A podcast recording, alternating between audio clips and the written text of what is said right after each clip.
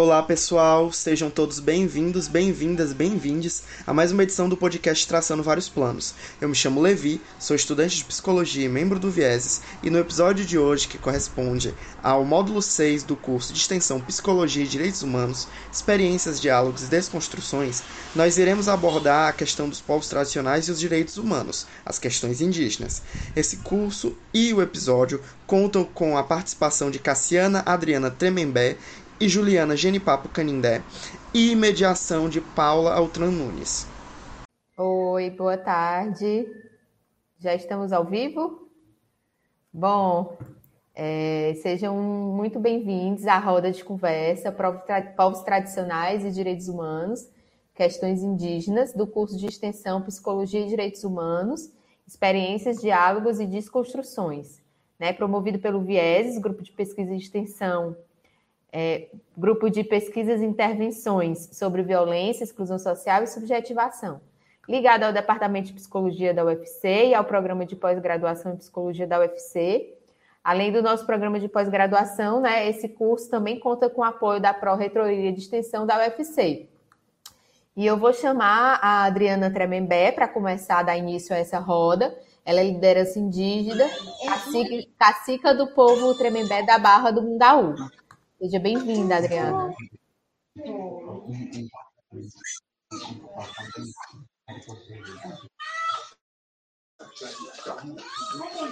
Tava boa, né? Então, pessoal lá, né, tomara que tudo dê certo, porque tá, tá meio ruim, né, mas a gente já iniciou já com esses probleminhas de internet, mas faz parte, né, desse sistema que a gente está vivendo hoje, né? E aí, né, pessoal, assim, dar boas-vindas, né, para todos nós, muito, né, pandemia, um momento difícil para todos, essa importância também da gente poder estar se comunicando, isso faz com que a gente esqueça essas problemáticas muitas vezes, né, porque é um momento até de a gente é, ficar mais com a leveza no espírito, de poder estar conversando, mesmo sem ser presencial, né, mas e, através né, da, dos meios de comunicação, a gente poder estar transmitindo né, esses momentos para os com os outros.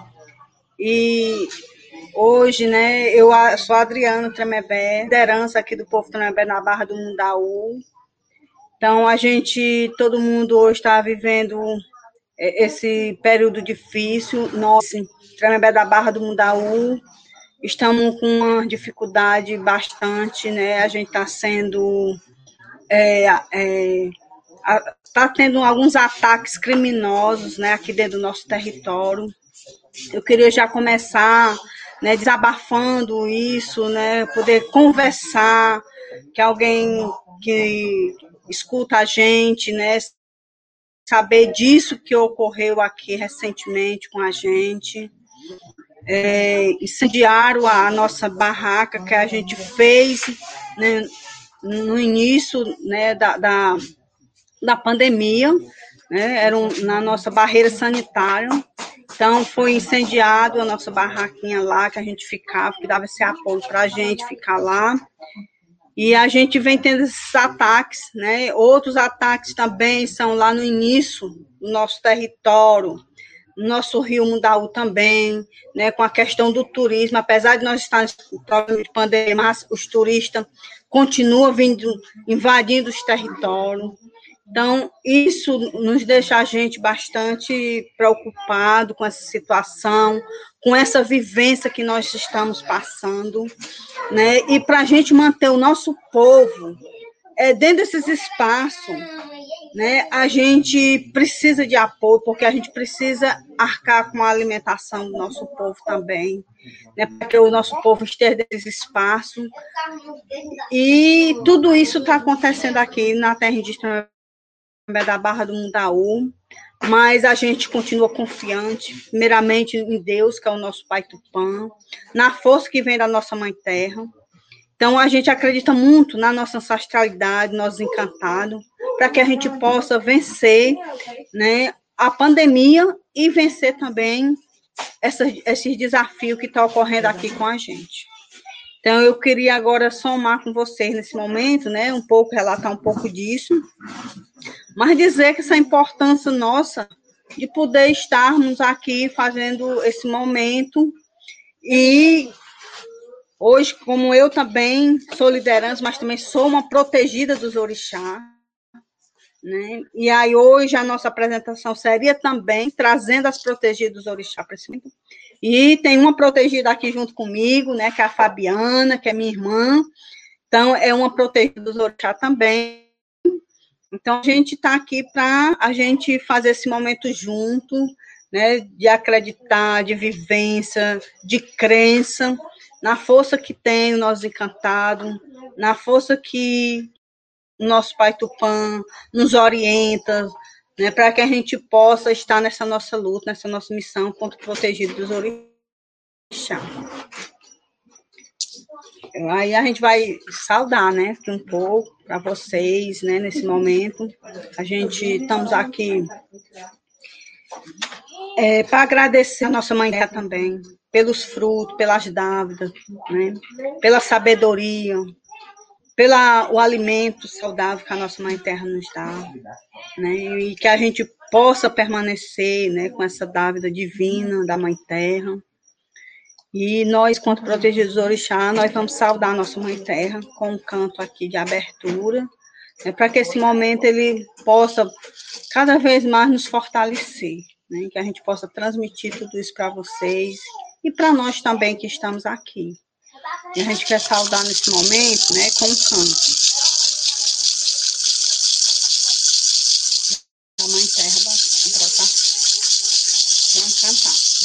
Da Mãe Terra brota da guerreira, treme bem. Da Mãe Terra brota a força da guerreira, treme bem. Ô Mãe Terra, emana força, emana fruto, emana fé. Ô Mãe Terra, emana força, emana fruto, emana fé. Tremebé, povo guerreiro, e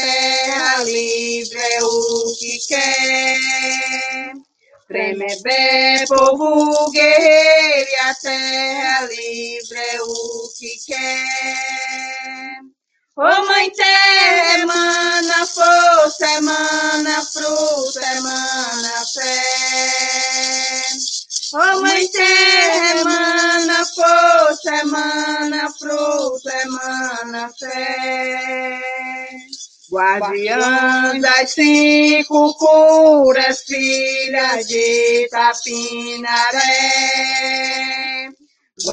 Guardiã das cinco curas, filha de Tapinaré. Ô Mãe Terra, emana força, emana fruto, emana fé. Ô Mãe Terra, emana força, emana fruto, emana fé. Que assim seja, né? Que assim seja essa força, a nossa Mãe Terra, que essa força que vem nós encantados, nossos ancestrais, possa nos permanecer nos dando essa força, essa sabedoria, para que a gente possa vencer todos esses obstáculos que vêm ocorrendo com a gente com todos os outros parentes que também vêm sofrendo essas dificuldades, esses desafios, que não são poucos, né, dentro do território. Então, não é só nós Tremebé da Barra do Mundau, acredito que, que hoje os, nós todos, povos indígenas, estamos todos, né, pandemia, principalmente uma questão de, de território que nunca foram resolvidos, né, a, né, a justiça é muito lenta diante de resolver as situações territorial e a gente acaba enfrentando esse desafio cada vez mais, né? E principalmente agora, que é quanto mais já era difícil as situações fundiária, e agora ainda, com esse, com esse período da pandemia, ainda muito mais pior ainda. Né? Então, nós precisamos estar é, com muita, muita fortalecida, realmente, somente nós mulheres, né? As mulheres hoje, né, que acredito que a gente sofre muito, porque nós temos a nossa família, nós temos nossos trabalhos, e a gente tem ainda é, o peso né, da luta pelo território. Então, a gente precisa se fortalecer, precisa ter o apoio realmente do nosso nossos parceiros, dos nossos parentes, a gente possa estar, mesmo à distância, estar conectados com os outros, né, para a gente se fortalecer. Então, agrega nessa força do, do, dos encantados, a força dessas lives também que a gente tem, de estar tá, de tá falando. Eu acredito que é um meio também, né, da gente estar se comunicando, né, uns com os outros. Isso faz também a gente se fortalecer, né? E eu só aqui só peço né, que essa internet ela não caia para que a gente possa estar mais tempo, né, conversando, fazendo esse debate junto, essa construção de pensamento, né, de realidade que está ocorrendo dentro dos territórios vitória, esses desafios. Né? Então, a gente fica.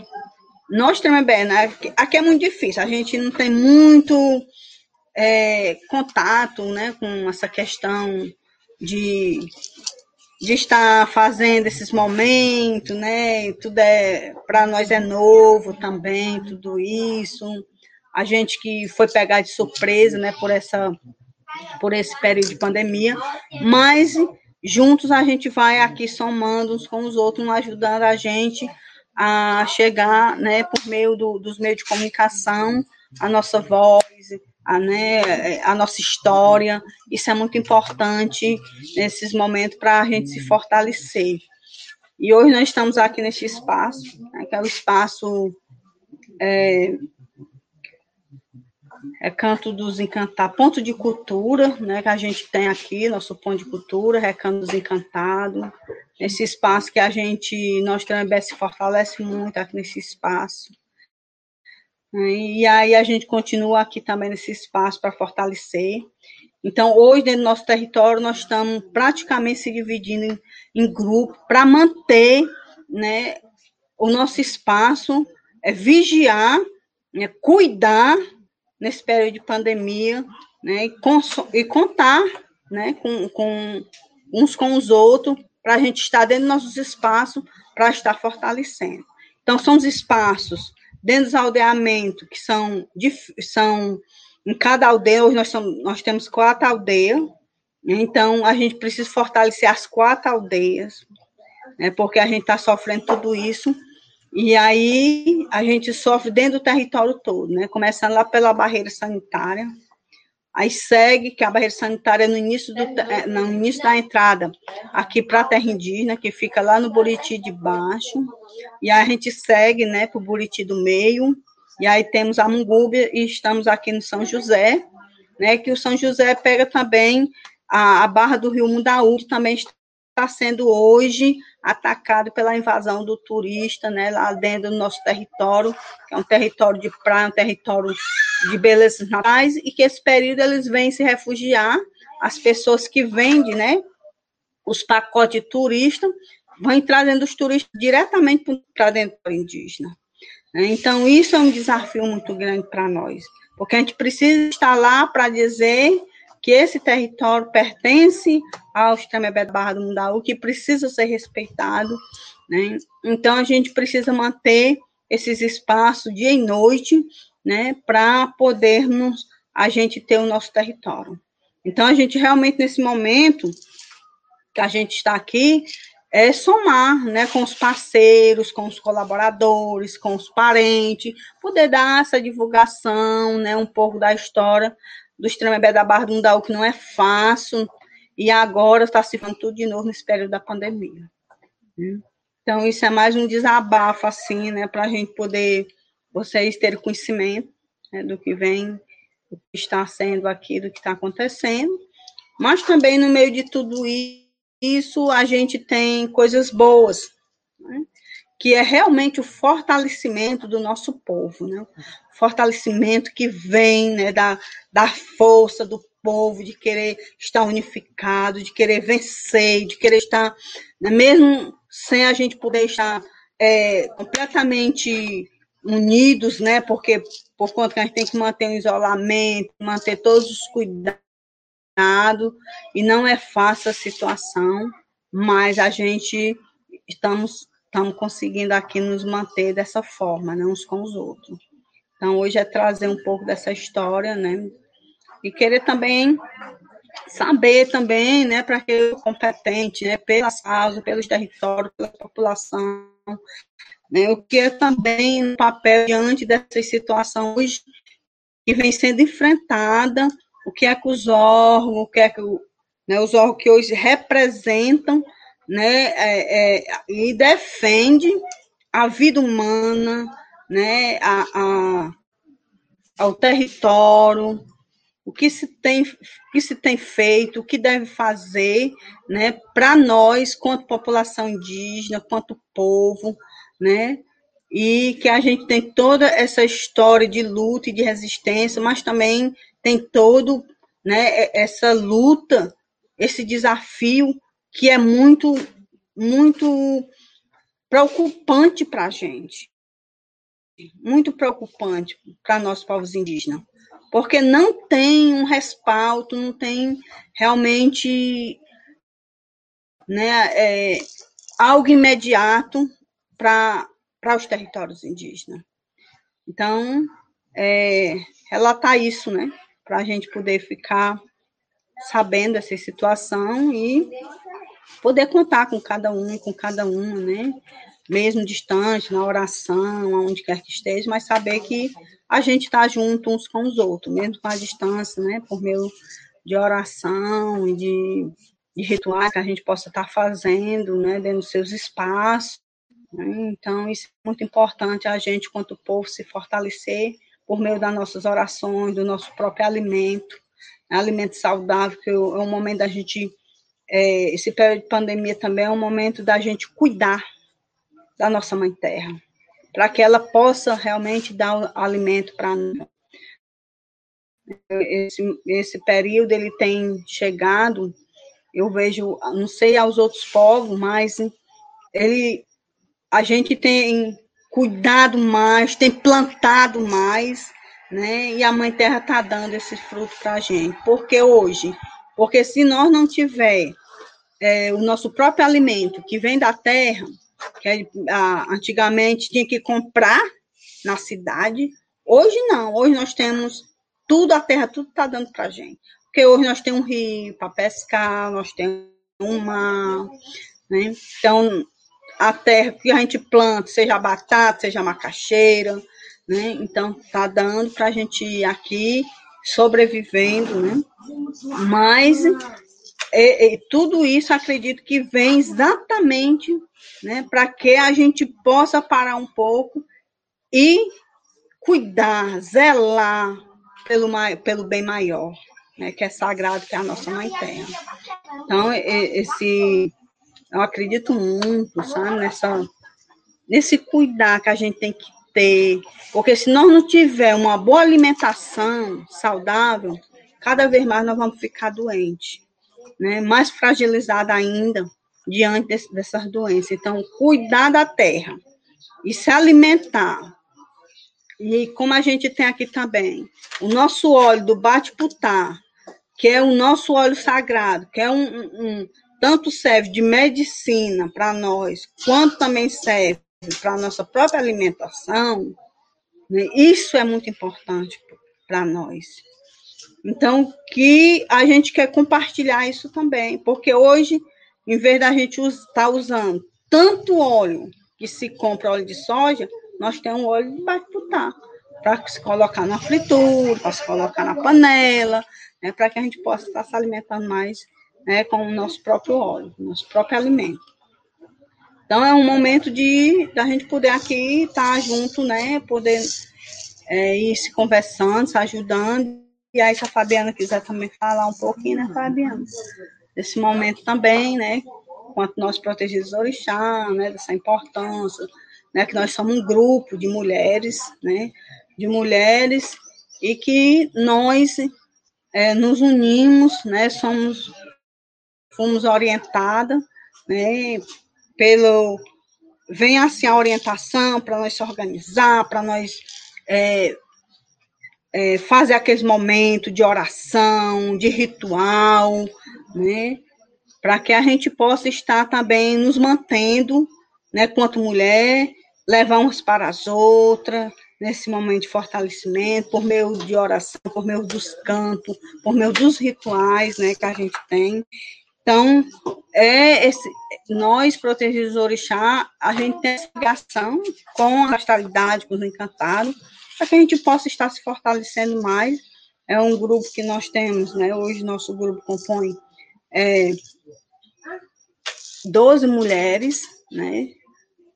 Nosso grupo, e tá dando tudo certo, né? São todas, nós somos mulheres também, somos mãe, todas mães, né? Também. E isso é muito importante. Tem uma só que não é mãe ainda, mas né, tá junto com a gente, mas as outras, todas nós, né? Graças a Deus, a gente não tá tendo essa dificuldade tanto, né? Então a gente se reúne muito para conversar, para se fortalecer, né, para tá levando essa luz para as outras, as outras pessoas aqui dentro do aldeamento, né, para que se fortaleça. Então está dando certo. Então a gente hoje a gente está se dividindo para manter nossos espaços, dentro desses espaços, né, fazer as equipes de monitoramento dentro, dentro do território, mesmo nós, só nós mesmo. Então, isso nos mantém muito fortalecido, né? Porque hoje já era tudo muito difícil. Agora piorou mais. Mas a gente vai, não pode parar. Nós não pode parar, em momento algum.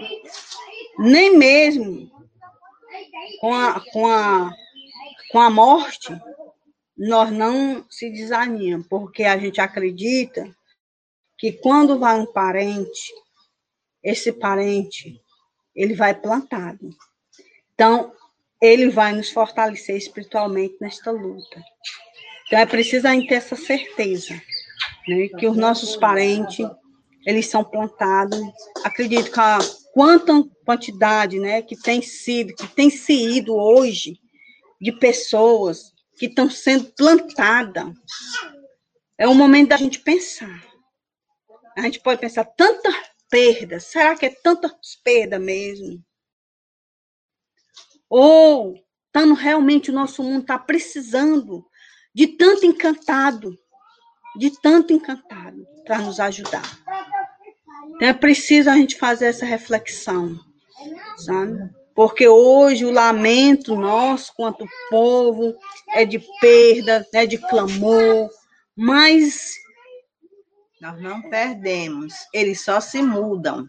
E nesse outro lado onde eles estão, eles estão melhor do que aqui. E que eles nos ajudam muito mais do que se eles estivessem presente. Porque do outro lado eles estão mais fácil de interceder aos outros seres encantados, que muitas vezes nós não, não vemos, só sentimos. E isso nós temos a certeza, que quem morre não é uma perda, é um ganho muito grande. Nós sabemos disso, porque todos nós iremos. Nós nos preparamos tanto para a chegada dos nossos filhos, é uma alegria imensa. Imagine os nossos guardiões que estão lá do outro lado, a preparação deles para receber quem vai. E nós ficamos chorando a perda, dizendo que é perda, enquanto eles estão lá festejando a chegada novamente dos nossos. E a gente não se conforma com isso. Mas é porque a gente não aceita, não aceita dividir. Nós só queremos ganhar com a chegada do novo, mas nós não aceita dividir o que nós já temos. Então nós temos que aceitar que ele vá, porque essa é, é, é, é a outra visão nossa é esse outro mundo para onde nós todos iremos, para esse mundo da encantaria. E nós temos que se alegrar com cada um que vá, porque eles vão estar para nos ajudar, para nos fortalecer. Eu sei que é difícil, é muito difícil a gente entender. A saudade é demais.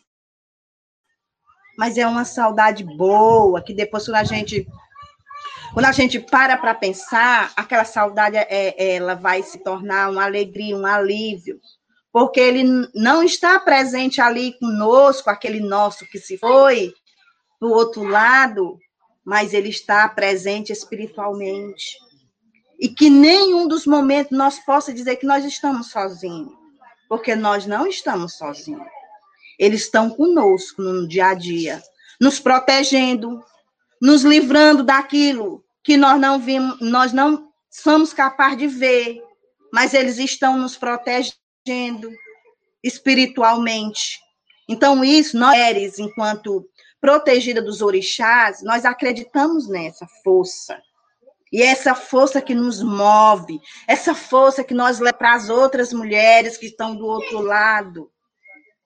É essa força que vem da terra, essa força que, que vem dos nossos encantados, que vem dos nossos antepassados, que eles não morreram, eles apenas se mudaram para o outro lado. E que também vão fazer uma grande festa. Pode acreditar, quando cada um de nós chegar o dia de nós também voltar. Assim como nós viemos, a festa da nossa chegada, e assim nós vamos ter outra festa com a nossa volta de novo. Imaginemos isso aí, como é lindo e maravilhoso. Né? Então a gente então, que dizer, né? Protegidas de orixá, são filha da mãe Jurema. Protegida de orixá, não pisa pra derrubar. Protegida de orixá, vieram para curar. Protegida de orixá, vieram para levantar. Protegidas de orixá, são filhas da mãe Jurema. Protegidas de orixá, não pisa pra derrubar. Protegidas de orixá, vieram para curar. Protegidas de orixá, vieram para levantar. E levantado seja toda a nossa positividade, levantado seja nossos astrais, levantado seja a nossa áurea, a nossa vida, os nossos negócios, as nossas prosperidades, que sejam todas levantadas. Assim seja, né, companheiros e companheiros que estão nos assistindo, que estão nos ouvindo, né, que a gente tem que ter essa força positiva dentro da gente, essa alegria da gente poder estar transmitindo, né, e estar recebendo também, que é isso que nos faz, né, cada vez mais ser é, pessoas vivas, mais vivas e que tenha brilhos, né, porque às vezes a gente está vivo, mas está morto. Então a gente precisa ser a pessoa viva que tenha brilho, né? Para que a gente possa ser essa luz, né? Uns para com os outros, com alegria, com amor, com dedicação, né? a gente continuar a nossa missão aqui em cima da nossa mãe terra. A mãe terra é a nossa mãe, ela cuida de nós e nós cuidamos dela. Então é isso que nós temos que fazer, cuidar cada ser, cada um, mesmo sem nós se conhecer. Mas nós temos que nos amar, nós temos que nos acolher, nós temos que saber que o outro é um ser como eu, como nós, como todo. Nunca dizer o eu, mas dizer o nós, né? Que nós somos o nós, construir o nós e não o eu mais o nós. Isso é importante demais para cada, para todos. Se nós construir o nós, pronto, o resto tá, Deus proverá tudo. Mas é quando todo mundo tem uma voz que diz o nós, porque o nós é o todos. Então, todos por um e um por todos. É isso que a gente tem que ser na nossa missão. Né?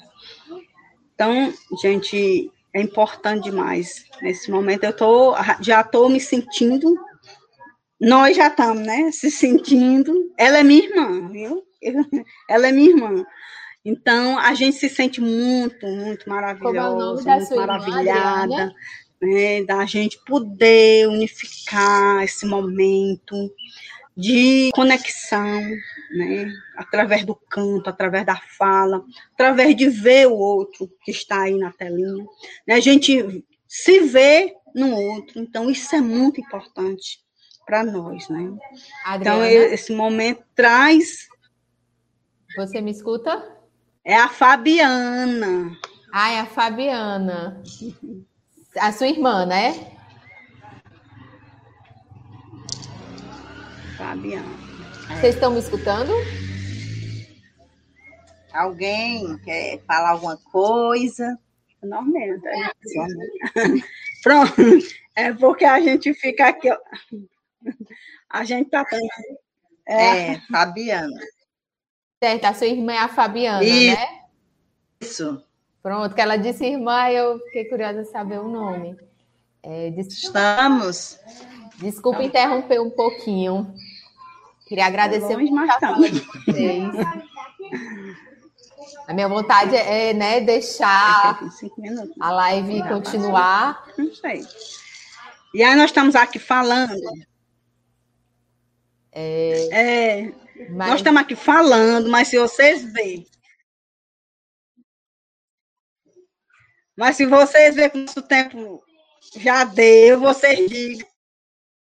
Isso, é. Eu, eu entrei para falar que, que, o tempo já chegou no tempo né, da, da, fala, mas a gente queria muito agradecer. Eu acho que todo mundo se sentiu emocionado e eu acabei tendo uma entrada mais repentina.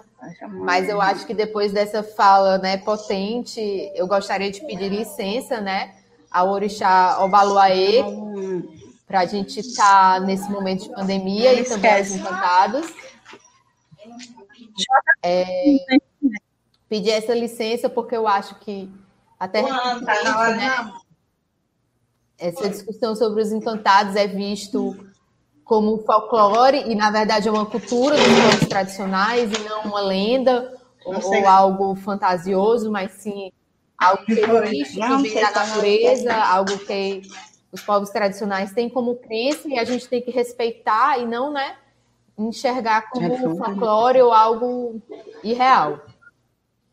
E também queria colocar um pouco que eu acho que já aconteceram muitas coisas ruins com os povos tradicionais, para a gente estar tá esperando acontecer mais coisas ruins para achar uma coisa boa dentro disso. Eu acho que não, já chega, né? O que já aconteceu de ruim foi já desde o descobrimento das terras, né, brasileiras, digamos assim, é, é, e eu acho que já chega, né, de coisas ruins. A gente tem, já era para ter parado essas vulnerabilizações dos povos, povos tradicionais há muito tempo. Mas ainda existe a luta, né, e a tentativa e a potência de continuar com essa cultura oral, de continuar com os povos tradicionais. Então, por direito, o território são de vocês, né? E eu acho que é isso. Chega da gente estar tá esperando acontecer coisa ruim para ver uma coisa boa ou para tomar uma atitude que é a atitude justa, que é o direito de vocês. Eu queria só colocar um pouquinho disso e agradeço demais a, a fala de vocês. Se vocês quiserem colocar mais alguma coisa.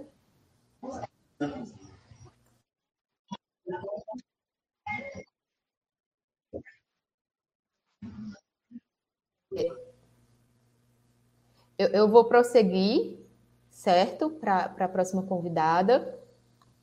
E eu sou a Paula, eu não coloquei no começo, porque a gente estava é, tentando dar prioridade para a Adriana, por questões né, da pandemia e do acesso à internet, que é, muitas vezes é uma dificuldade é, para todos nós.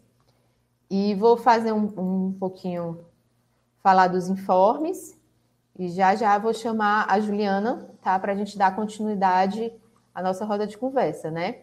Então, só lembrando que todos os vídeos das, das rodas serão salvos aqui no canal do YouTube e continuarão disponíveis, né, para quem tiver interesse, não conseguiu ter assistido hoje, mas quiser acessar em outro momento, vai ficar no YouTube, certo? E na, na descrição do vídeo, a gente está com o link, né, o formulário de presença para quem está inscri inscrito no curso. Também tem um link para abraçar logo a declaração de participação da roda. É, tem também o um link com a pasta de referências bibliográficas e também o um link da página do site do curso, que podem ser encontradas informações, né, outras informações sobre as outras rodas de conversas e biografias, né? E as rodas acontecerão sempre no horário das 17 às 19, nas segundas, quartas e sextas, com exceção do dia 2, que não, nós não teremos nenhuma atividade. E também digo para quem tiver interesse, se inscrever no canal da Pós de Psicologias no YouTube e ativar a notificação que fica em cima, né, nos vídeos, para ir recebendo as notificações do YouTube sobre os vídeos, outras rodas de conversa e sobre os conteúdos que estão sendo produzidos e disponibilizados é, de meio remoto.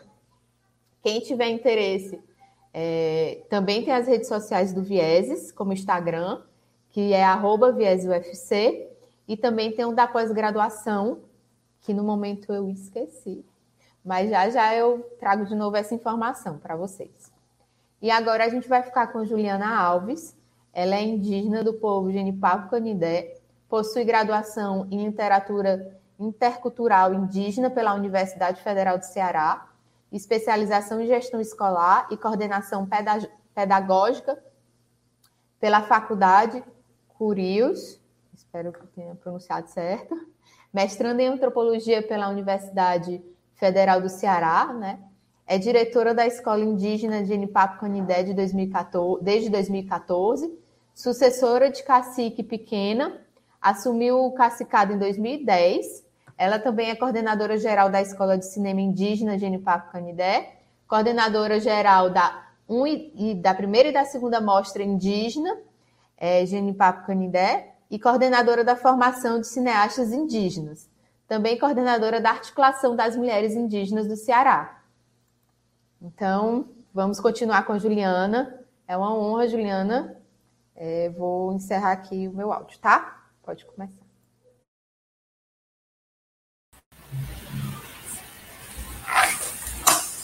Boa tarde a todos.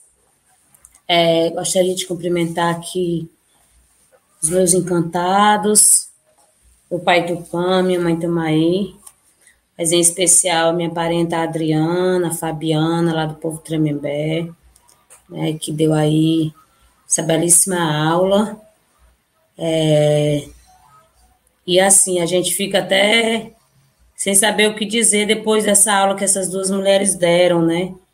E aí, assim, o povo Tremembé é um povo guerreiro, muito potente, destemido perante o seu território, assim como todos os povos indígenas do estado do Ceará e do Brasil.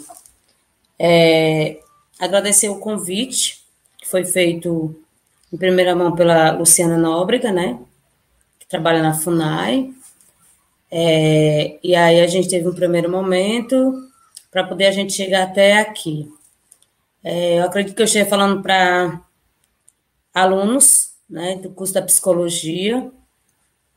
E aí dizer para vocês que esse momento que nós, povos indígenas, estamos vivenciando é um momento devastador, assim como não só para os povos indígenas, mas para toda a população do mundo inteiro, né? É, nós não podemos ser egoístas e dizer que estamos sendo afetados é, por um vírus que a gente não sabe onde vai parar, né? E aí, como é, eu estou falando, e como eu estou falando para alunos, né, cursistas de um curso que é, estuda muito a questão da mente, né, questão do cérebro em si, é dizer para vocês que uma das demandas de hoje de enfrentamento dos povos indígenas, povos tradicionais, é com relação mesmo à doença psicológica, né? é, além desse vírus que está aí matando todo mundo, nós temos que também estar é, tá lidando com essa doença, que é a doença dos séculos, que é a depressão. E aí, é, eu sempre falo uma frase que, por exemplo, nós, como lideranças indígenas, é, que cuidamos de tantas vidas, a gente acaba que muitas vezes não tendo quem cuide da gente, que é exatamente o que eu sempre digo, não tem quem cuide do cuidador. E acaba que, de uma certa forma, sendo assim, você vai acumulando muitas atividades, você vai acumulando é, muitas coisas que acontecem no decorrer da vida, e aí que chega um momento que a nossa cabecinha adoece também, né? E aí, como a minha parenta, a Adriana, bem falou, é preciso que a gente se cuide, né? E dentro desses cuidados, vem a questão da alimentação, né? Questão da, da, da mente em si, questão espiritual, porque é todo um conjunto, né? Se o meu corpo não estiver bem, dificilmente é, eu vou estar com o meu psicológico bem, dificilmente eu vou estar com os meus outros fatores bem. E os povos indígenas eles têm enfrentado muito disso. Além da gente estar enfrentando essa questão do vírus, né, e a questão da depressão, foi como foi bem citado pela parenta Adriana, do povo Tremembé, nós ainda temos que lidar com essa invasão, com esse desrespeito, como aconteceu há poucos dias lá no povo Tremembé, de pessoas de má índole, né, ter ido tocar, atear fogo na barraca onde eles se concentram para fazer a barreira sanitária. É, e aí eu diria para vocês o seguinte: a humanidade ainda precisa aprender muito, porque mesmo com um vírus desse, é as pessoas perdendo seus parentes, seus familiares, mas as pessoas não baixam a guarda. A questão do egoísmo, da desumanidade. E no, o mundo, o mundo não está doente, não é só desse vírus, não. O mundo está doente é da falta de humanidade dos seres humanos, da falta de empatia. As pessoas acabam que é, deixando que o ódio tome de conta das suas vidas, porque nós, povos indígenas, nós, povos tradicionais, nós não fazemos mal nenhum a ninguém. Muito pelo contrário. O que a gente faz é tentar salvar o pouco da natureza que ainda nos resta. E aí, é, dentro da minha fala, eu já gostaria de deixar uma pergunta para quem está me assistindo nesse momento. É, será por que, que nós estamos vivenciando uma doença dessa, um vírus desse? E esse vírus, ele vai de encontro aos nossos pulmões e que de repente, quando ataca os nossos pulmões, a gente fica sem falta de ar, a gente fica sem conseguir respirar até chegar a óbito. Por que será? Será que não é os nossos astros cobrando do próprio homem a devastação ambiental que os próprios homens fazem com as nossas naturezas, com os nossos solos, com a nossa com os nossos rios, com as nossas matas. Por que será que nós adoecemos? Por que será que nós estamos tendo que passar por essa pandemia? Por que será?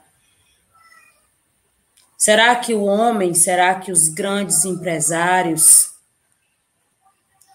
será que o homem, no seu sentido, é, seu, do, no sentido maior, homem, mulheres, será que eles não, não acham que está sendo uma cobrança que está sendo feita? Porque os meus antepassados e os meus guardiões da memória, eles, eles sempre nos dizem uma coisa. Quando eu falo nos meus antepassados e nos meus guardiões da memória, eu estou me referindo aos meus idosos, aqueles que já têm já uma certa sabedoria mais elevada do que a minha.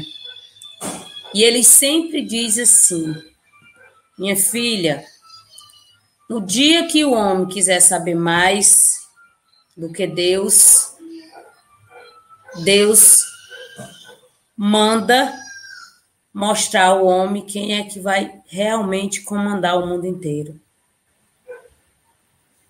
E pelo que a gente vê, as coisas a cada dia vai se devastando mais ainda.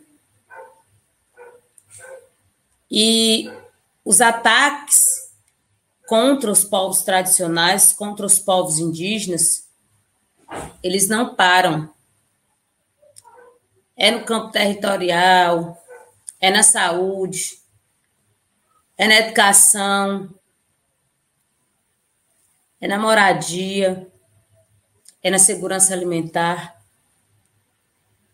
Não é à toa que nós temos vários indígenas que ainda não tomaram a vacina. Embora os indígenas estejam lá no grupo prioritário. Mas muitos dos nossos parentes ainda não tomaram a vacina.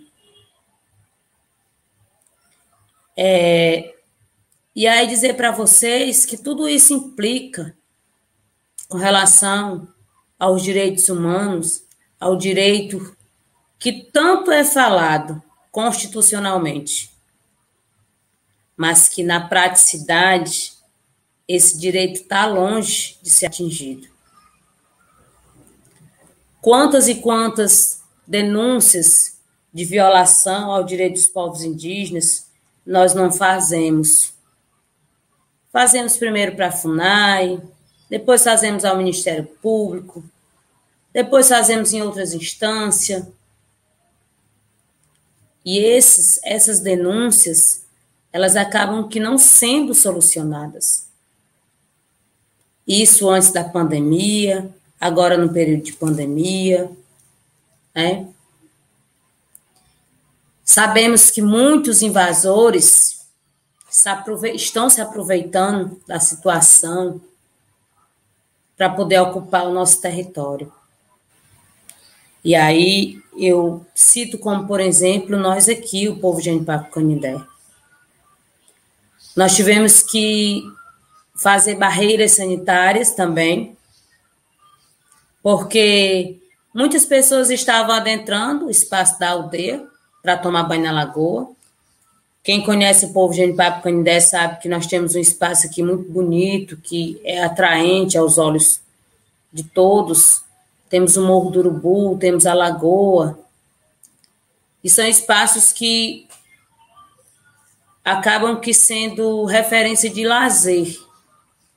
Só que nesse momento de pandemia, nós não estamos recebendo ninguém. E aí a gente teve que fazer barreiras sanitárias para proteger o nosso território. Aí vocês me perguntem, qual apoio vocês tiveram da FUNAI? Nenhum. É...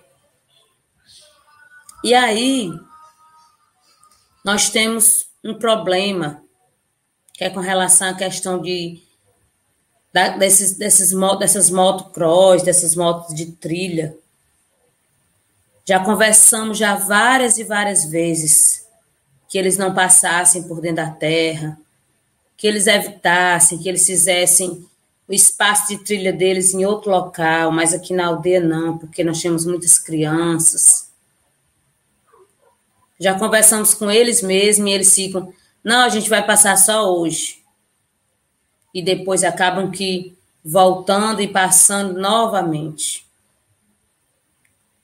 Sobre isso, denúncias nós já fizemos à FUNAI, ao Ministério Público, mas providências é que não chega. E tudo isso vai preocupando e, ao mesmo tempo, vai adoecendo as lideranças porque você acaba chegando no espaço como se tu não tivesse mais fôlego para poder pedir ajuda. E aí a gente põe a mão na cabeça e pergunta: e agora? Quem irá me socorrer? Né? É, dizer para vocês que nós, os povos indígenas, nós estamos lutando por um direito que é nosso. Nos foram negados esse direito por muitos e muitos anos. E foram tirados da gente. Às vezes a gente é, ainda se depara com universitários, com mestrando, doutorandos, perguntando se na aldeia que a gente vive, se a gente mora em oca, se a gente anda nu, fazendo a deturpação completa do que é os povos indígenas hoje na atualidade. Porque de forma como o mundo vai evoluindo, as pessoas também vão evoluindo. É.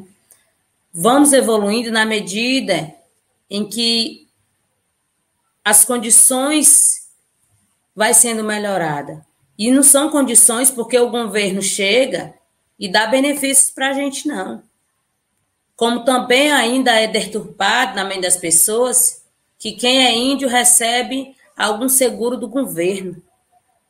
Nós não recebemos nada de governo. Nós recebemos o que nós trabalhamos. Se você for um profissional da educação, você é contratado do Estado e você recebe para dar aula. Se você for é, profissional da saúde, você é contratado por uma conveniada e você recebe por aquele seu salário. Se você é liderança de um povo, mas nem faz uma coisa e nem faz outra, você também não recebe nada de ninguém, a não ser muito obrigado do seu próprio povo. E aí você se vira para sobreviver. Porque ainda existe uma imagem muito deturpada de que nós, povos indígenas, só queremos ser os cheios de direito. Mas será que por muitos e muitos e muitos anos esses direitos não foram retirados da gente? não foram negados, onde a própria sociedade civil não respeitou, os próprios governos. Nós temos aí um governo que, na sua atual presidência, não tem diálogo com povos indígenas, com os povos tradicionais. E aí, a gente fica lutando com a gente mesmo, no nosso espaço. Se for para ter morte, tem. Porque nós estamos basicamente sós. É a Adriana, lá no Povo Tremembé, da Barra do Mundaú. É a Juliana, aqui no Povo de Anipapo Canidé, em Aquiraz. É a Madalena, no Povo Pitaguari. E por aí vai. Então, falar para vocês, eu espero que vocês possam também é, compreender que nós estamos dando um grito de socorro. Que essas falas que nós fazemos, nós não queremos nada em troca a não ser o apoio dos estudantes, das universidades, para que possam nos ajudar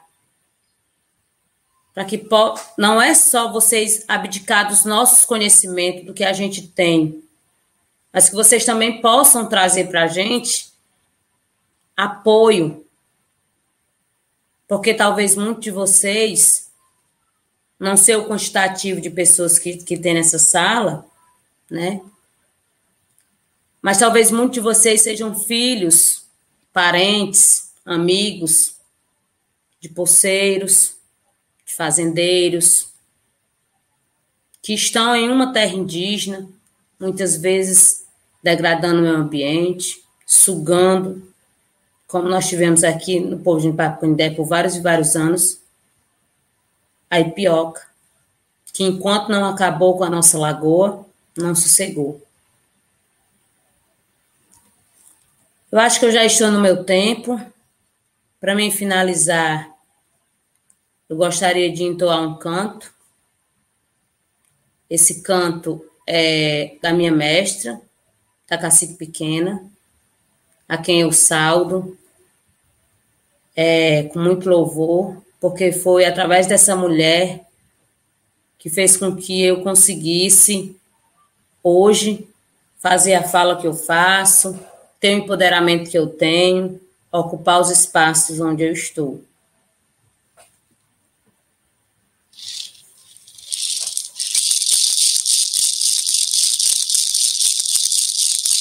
Eu moro numa floresta, só vejo os pássaros cantar. Eu moro numa lagoa, só vejo os peixes nadar. Eu moro numa floresta, só vejo os pássaros cantar. Eu moro numa lagoa, só vejo os peixes nadar. Moro perto de uma duna, aquela emenda na lagoa. Moro perto de um lago que ele sangra para o mar. Moro perto de uma duna, aquela emenda na lagoa. Moro perto de um lago que ele sangra para o mar.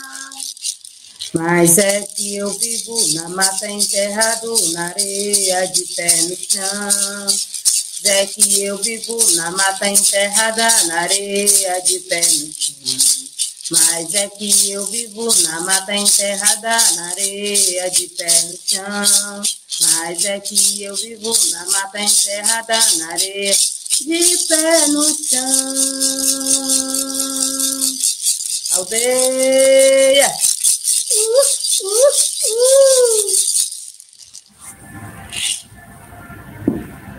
É isso e muito obrigada.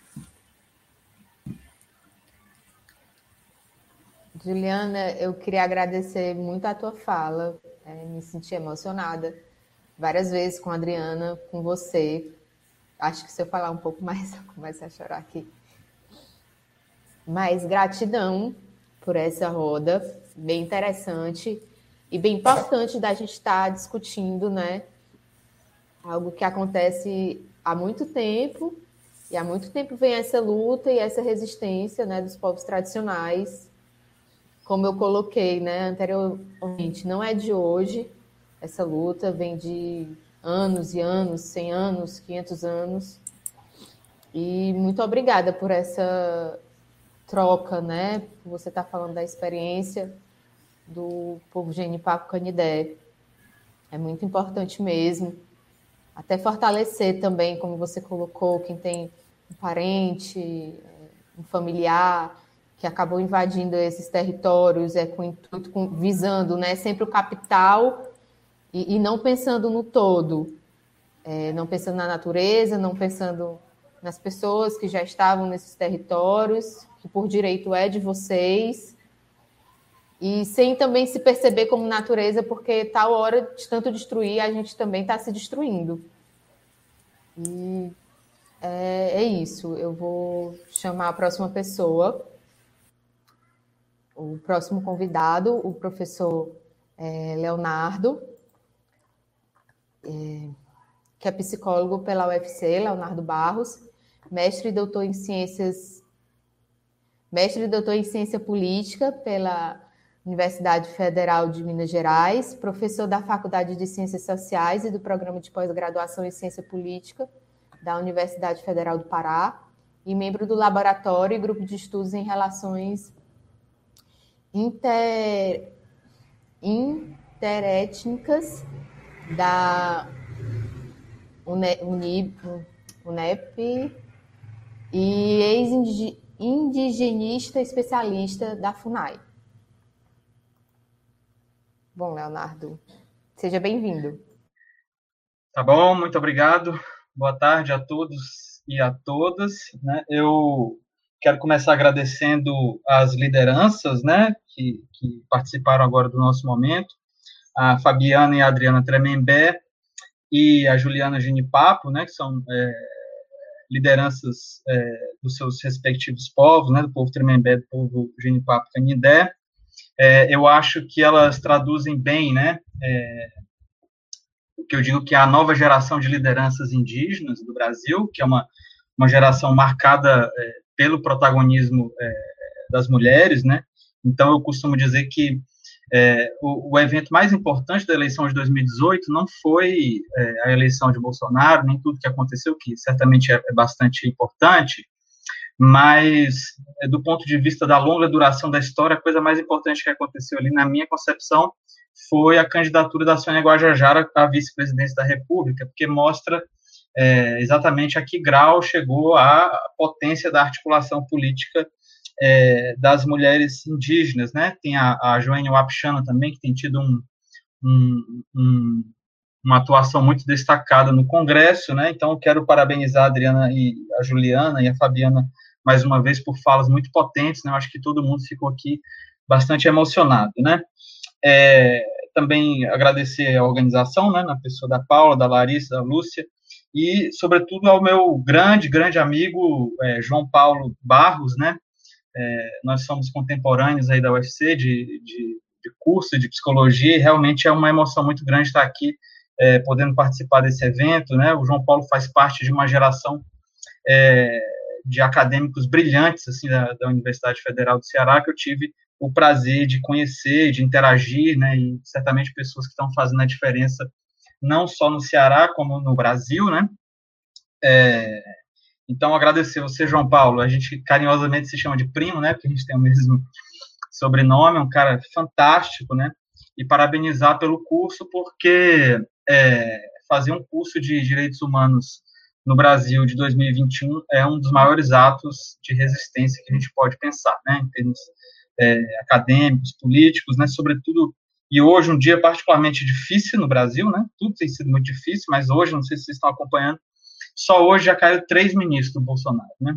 Três, e aí vai cair mais, né? Então, a gente está definitivamente num momento muito, muito de muita instabilidade política, né? E, mas a academia brasileira continua produzindo é, com muita qualidade e, é, mais uma vez, é um prazer estar aqui.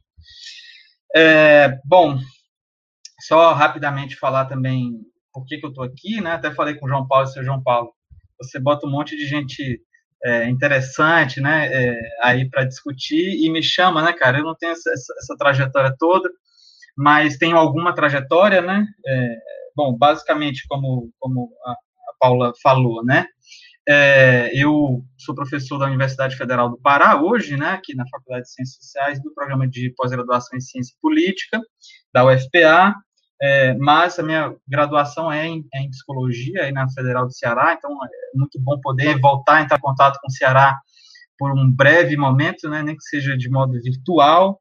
Né, e, bom, é, no meu périplo aí pelo país, né, eu acabei passando muito tempo em outros estados, é, e mais recentemente, né, eu tive uma experiência como indigenista da FUNAI, eu fui indigenista especializado da FUNAI na coordenação regional é, noroeste do Mato Grosso, né, ali tive o prazer, né, de interagir com o povo Riquibatsa, né, que me marcou muito fortemente, assim, uma população indígena é, incrível, né, e também os outros povos da região, Apiacá, Caiabi, Munduruku, Enauenenauê, né, então, é, realmente um, uma diversidade, né, uma pluralidade é, de povos indígenas ali da região, que eu tive essa sorte, né, de interagir é, e acabei fazendo o doutorado em ciência política no tema da política indigenista comparada. É, fiz é, uma comparação entre Brasil e Canadá e hoje estudo lá no Lagere, né, que a Paula falou, no pós-doutorado, é, na UNB, é, eu faço um estudo comparativo de Brasil, Argentina, Canadá e Estados Unidos, né, que eu acho que esses são os países mais comparáveis é, para a gente pensar em termos de política indigenista, que eu já vou explicar o que, que é isso. Bom, é, eu acho que as cacicas, assim, elas é, realmente trouxeram um banquete, né? Serviram um banquete para a gente. Eu vou ver se eu consigo servir pelo menos o cafezinho, né?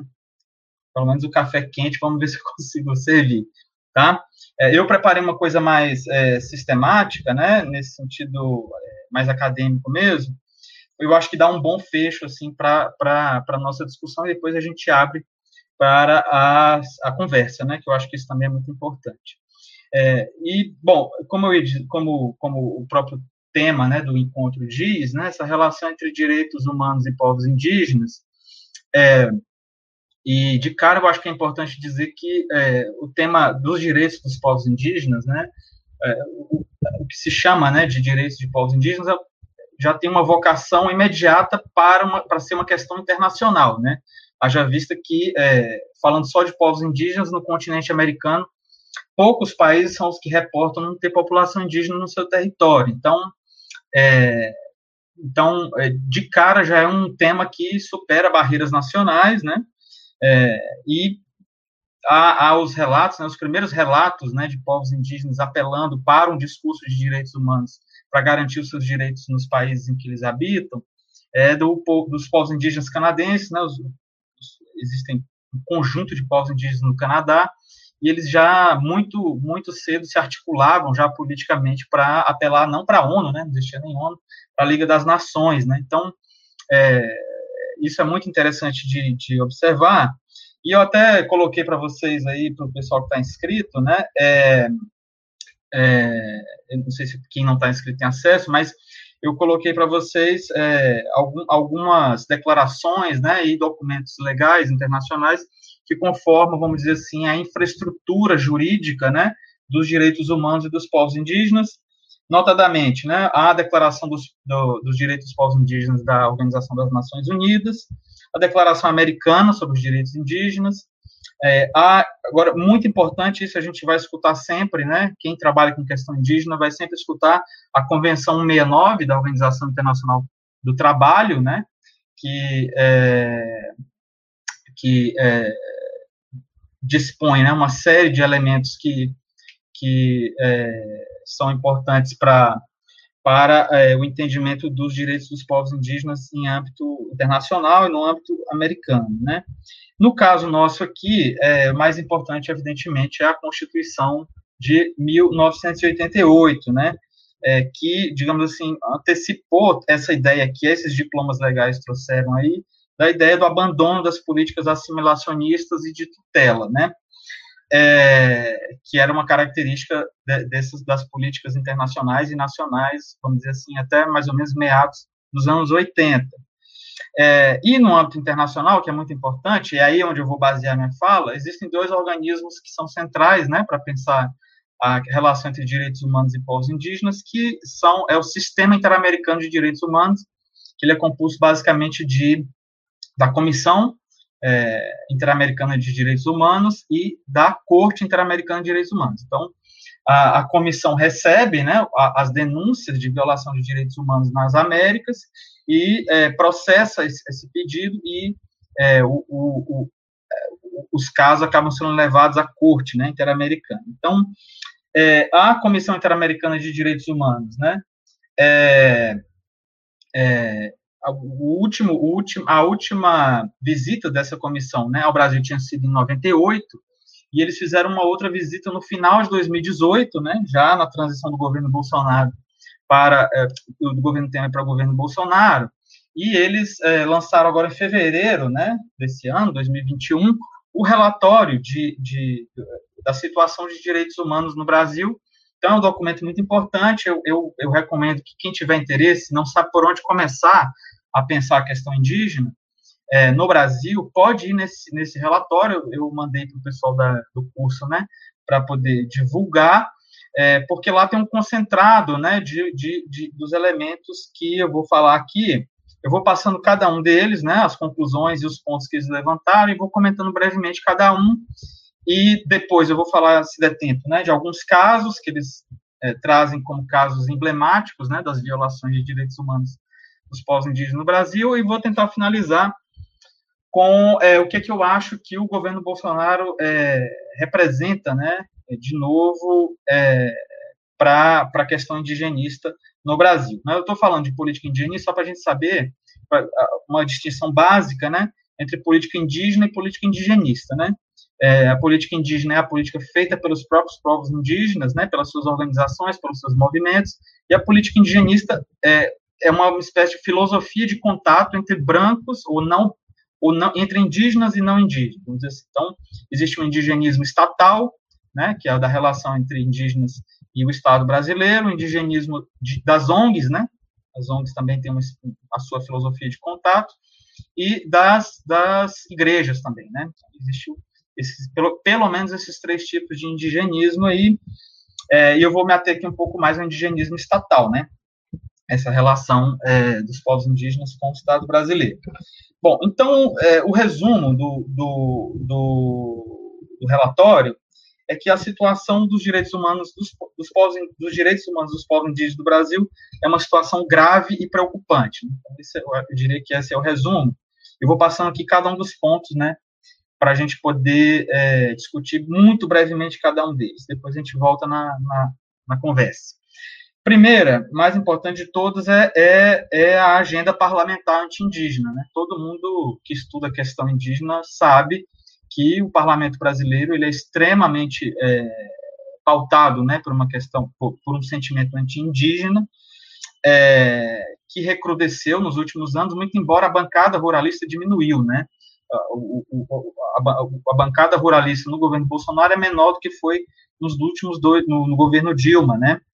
É, mas o que não quer dizer muita coisa no sentido que eles estão dentro do governo Bolsonaro, né? Por dentro é, e, e, realmente influenciam de forma muito grande a atual é, agenda de política indigenista do governo Bolsonaro. De toda forma, é importante a gente saber lá, é, acho que a peça fundamental é, é, a PEC 215, né, a, a proposta de emenda constitucional 215, que quer tirar a, a competência, competência demarcatória da FUNAI para o Congresso, está é, em trâmite já há 21 anos, né, então, quem tiver interesse né, de saber assim, qual que é o, a principal legislação anti-indigenista do Congresso Brasileiro, é a PEC 215, né, de 2000, é, mas evidentemente que existem hoje uma série de, de, é, de legislações de caráter anti-indígena, e o lugar para você saber onde é que você vai monitorar isso é, eu recomendo, né, a sexta Câmara do Ministério Público Federal, no site lá você entra e você consegue um monitoramento ali muito próximo das iniciativas legislativas anti-indígenas. O segundo ponto, né, que é um ponto que me é muito caro, que é a debilidade institucional da FUNAI, né? Eles falam, né, da incerteza da posição institucional da FUNAI, vocês lembram, né, provavelmente, a, aquele, aquela, aquelas tentativas de mudança da FUNAI para o Ministério da Agricultura, é, depois mudar é, só a competência demarcatória para lá, e fica aquilo e fica lá. É, então, a comissão entendeu que existe uma, uma incerteza da posição. Hoje ela continua no Ministério da Justiça, é, mas é, realmente sofrendo um processo de transformação interna muito forte. É, tem um corte orçamentário, né? A FUNAI ela é, ela é assim, historicamente subfinanciada, então é, isso se reflete diretamente na atuação dos agentes indigenistas lá no campo, né? Falta gasolina para entrar no carro e, e, entrar lá na, na terra indígena, falta dinheiro para fazer a picada para demarcar, falta dinheiro para tudo, entendeu? Então, o corte orçamentário é muito importante. Eu acrescentaria, que não está no relatório, mas eu acrescentaria o, a, a, fragilidade de força de trabalho, né? A FUNAI, ela tem no quadro, né?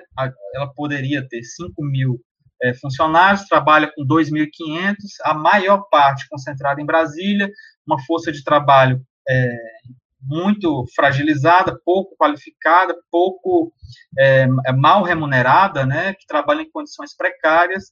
Então, isso também é uma característica dessa debilitação, debilidade institucional da FUNAI. Outro elemento é a debilitação das políticas ambientais, né, que afetam diretamente os povos indígenas. Aqui a gente está falando basicamente de qualquer iniciativa relativa a desmatamento, a tentativa de, de é, a tentativa de é, liberar minério, garimpo, né, dentro de terras indígenas. Então, é, isso é, de fato, um elemento muito importante. O outro ponto que eu queria ressaltar aqui é a precariedade das políticas de saúde, né? É, a gente que mora na cidade, né, a gente às vezes não tem ideia do que, que é a assistência de saúde em terra indígena remota, né? Você tem que entrar 200, 300 quilômetros dentro da mata, né?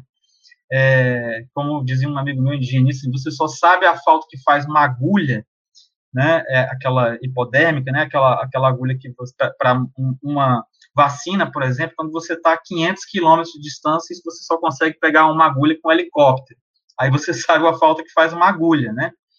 Então, existe uma precariedade das políticas de saúde, é, existem as ameaças econômicas aos territórios indígenas, como eu vinha falando, né? É, notadamente liberação de minério e tentativa de liberação de arrendamento de terras indígenas. É, eles colocam aqui a tese do marco temporal, né, como um elemento importante para pensar a violação dos direitos humanos dos povos indígenas. É, rapidamente, né, é a tese que tenta se emplacar no Supremo Tribunal Federal de que os povos indígenas que estavam naquela terra que eles estão demandando em 88 são os únicos povos indígenas que têm, é, vamos dizer assim, direito de, de demandar o reconhecimento daquela terra, é, isso é uma, uma tese que, que, contradiz basicamente a própria Constituição, que trabalha com a ideia de direito é, originário, né? Quer dizer, os, é, os caras estão ali e é, o, o, Estado vai apenas reconhecer administrativamente um direito que já existe anterior à Constituição, né? Também, é, digamos assim, deixa de lado o caso das remoções forçadas que aconteceram no Brasil inteiro, sobretudo na época da ditadura militar. Então, é uma tese que que não, não, não tem, vamos dizer assim, é, hegemonia no STF, mas também não é irrelevante, né? A gente tem que ficar de olho aí nisso.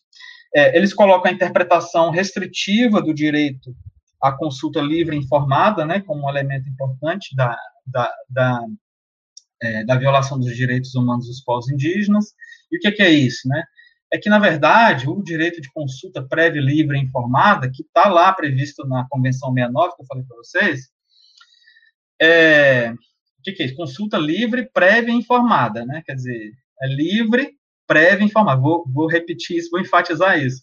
Porque para os empreendedores, né, ou empreendedores estatais, ou empreendedores privados que querem fazer alguma coisa dentro de terra indígena, ou no entorno da terra indígena, aí eles vão lá fazer essa consulta, mas muitas vezes a consulta ela é apenas pro forma, entendeu? Ela não elas, ah, bom, escutamos, né? Tinha, era obrigado a fazer, escutamos, mas não, não leva em consideração nenhuma das preocupações dos povos indígenas, enfim. Então, é, e também uma, uma interpretação restritiva no sentido de que acaba sendo só direcionada a alguns tipos de empreendimento, né? Quando na verdade, é, por exemplo, se você faz uma hidrelétrica na, lá, né, na cabeceira do rio, está longe da terra indígena, mas vai afetar a terra indígena em algum momento. Então, será que aquela, aquela hidrelétrica que está sendo feita ali não deveria ser também objeto de consulta dos povos indígenas que vão ser afetados? Isso é, é, é o que a comissão chama a atenção. Né?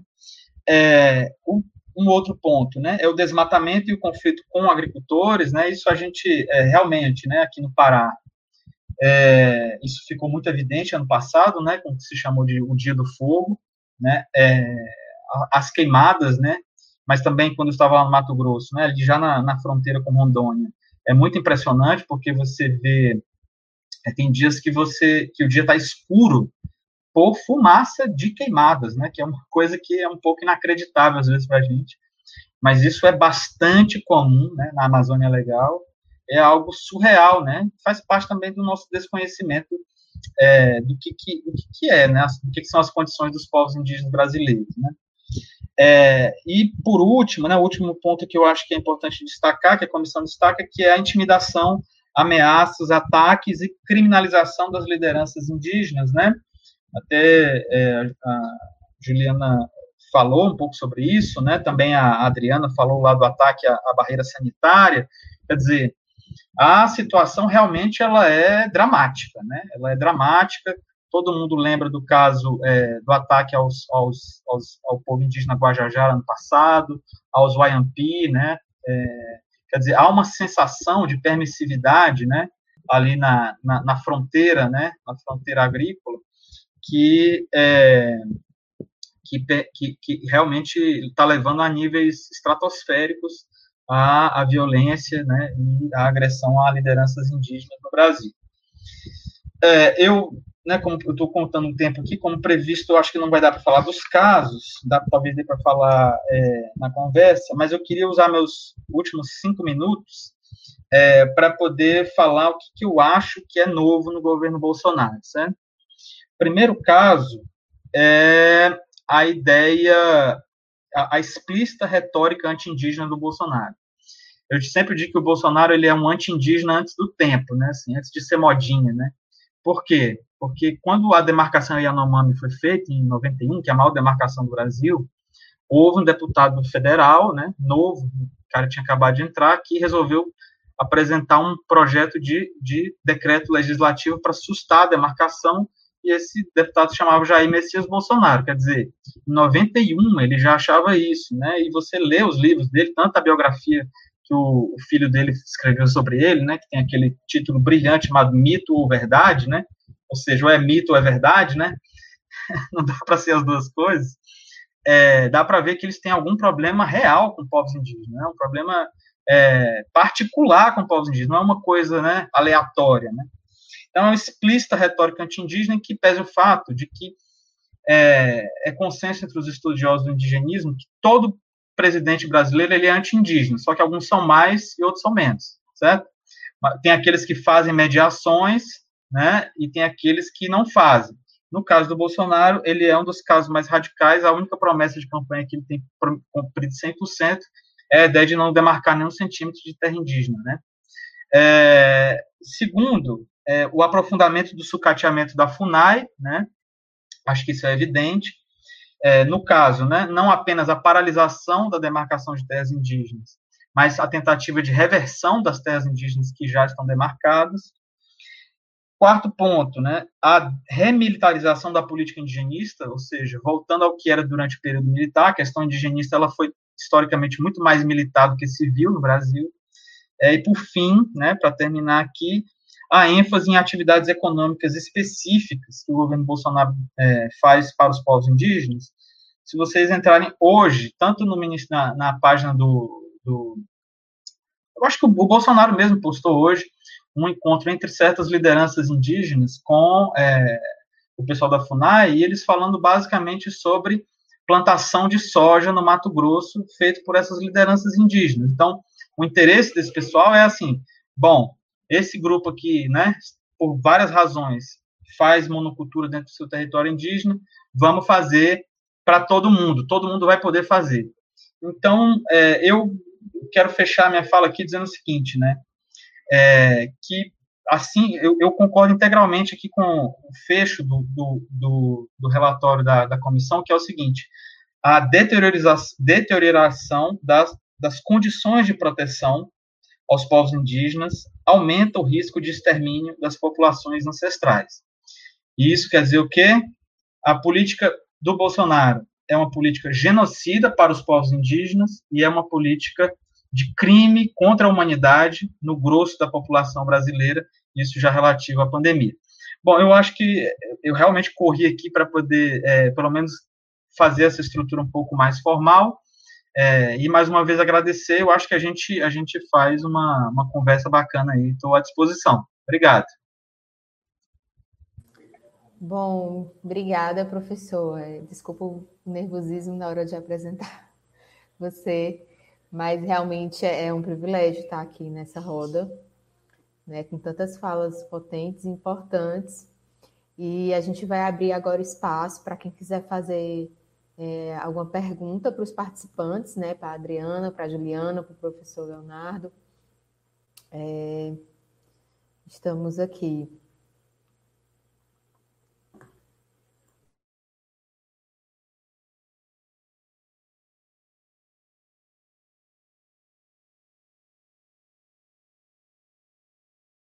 Temos uma pergunta, né? Professor, a questão econômica dos interesses do capital são diretamente responsáveis pelo... É... Só, pronto. É, vou repetir, tá?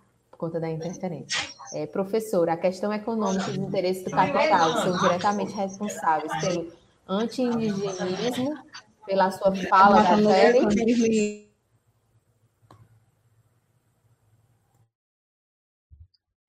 Quer que eu repita a pergunta? Não, não, eu, eu já ouvi, mas não sei se você quer fazer mais perguntas e depois a gente.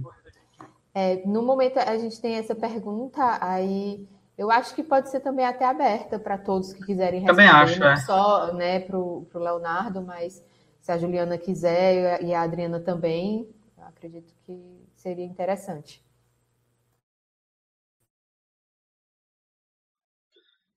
Bom, eu também acho. Eu, eu, posso começar e, de repente, a Juliana e a Adriana é, podem entrar, né? Bom, eu vou falar para vocês, assim, né? Eu, a primeira coisa que eu tenho para dizer é que a questão econômica em terras indígenas ela vai ser um debate que não vai ser possível mais é, negligenciar no Brasil, né? É, não é o melhor jeito que deveria ser, né? Assim, o jeito que está chegando é a pressão bolsonarista em cima do tema, né? Mas isso eu acho que tem que forçar a sociedade civil e a academia a pensar um pouco sobre isso, né? É, então, por exemplo, hoje, né? Vou dar só o um exemplo da mineração, né?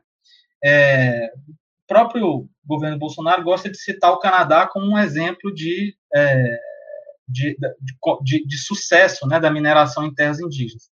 Mas claramente, né? É um modelo que não serve para o Brasil, né? Por especificidades históricas, né, por, por especificidades ambientais, enfim. Então, é, esse debate tem que ser feito, né, de uma forma muito aprofundada, mas como tudo que é feito no, no governo Bolsonaro, tudo feito de forma, da forma mais, vamos dizer assim, é, radical possível no sentido do, do, do, da destruição dos direitos estabelecidos, né? Tenho certeza que alguns povos indígenas, em alguns lugares, topariam debater isso, né? Mas aí, né, no contexto que a gente está, debater isso é abrir as portas para o inferno, literalmente. Né? Eu, eu morei 10 anos em Minas Gerais, né? eu trabalhei com, com, com assessorias é, para grandes empresas de mineração, inclusive, né? Eu vi o extrato que Brumadinho fez, né? Todo mundo viu, evidentemente. Eu visitei várias minas é, no Mato Grosso, em Goiás. É, e eu, assim, é evidente que uma mineração, mesmo a milhares de quilômetros de uma terra indígena, causa um impacto ambiental brutal. Então, por que, por que raios fazer essa discussão, né? É, do, da forma que está sendo feita, né? Que não é, não é discussão, é tentar impor, né? Mesmo caso a agricultura, né? o caso é fato que alguns povos indígenas no Mato Grosso, no Pará, no Rio Grande do Sul, fazem algumas atividades que são atividades econômicas que são relacionadas mais à questão é, pecuarista, né, ou é, é, monocultura e tal. Mas são questões muito específicas. Generalizar esse esse modelo econômico para todos os povos é impossível é um desastre, entendeu? Então eu penso o seguinte: é, primeiro a gente tem que saber o seguinte. Tudo bem, o povo indígena quer fazer uma monocultura de soja e tal, ok, vamos deixar isso aqui de lado. Esse mesmo povo indígena, se ele quiser fazer agricultura familiar, se ele quiser fazer agroecologia, se ele quiser fazer é, uma cadeia produtiva responsável, ele tem me, o mesmo incentivo? Não. Então, pronto. Então, então não tem debate, entendeu? Quando você não tem alternativa, a alternativa é infernal, né? Assim, é só você ir para o inferno, literalmente. Então, é, eu penso isso. Ah, só você dizer que o debate ele é muito complexo, certo? Não dá para né, fulanizar nem dizer que ah, a atividade econômica é ruim. O que a gente tem que fazer é que pensar qual atividade para qual povo indígena, né, partindo do princípio da autodeterminação, me parece. Né? Não sei o que a Juliana e a Adriana pensam. Bom, é, contribuindo com a resposta do professor, e que essa atividade econômica ela não vem causar impacto algum para aquela população, né? Para aqueles indígenas. Nós estamos em regiões diferentes, né?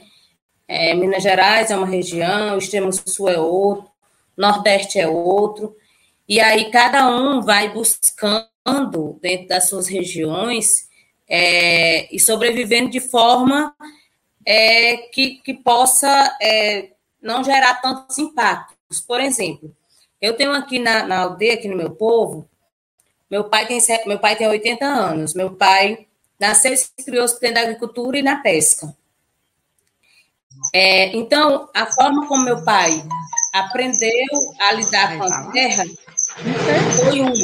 A forma como hoje alguns é, é, agricultores de hoje já conseguem lidar com a terra já é outra.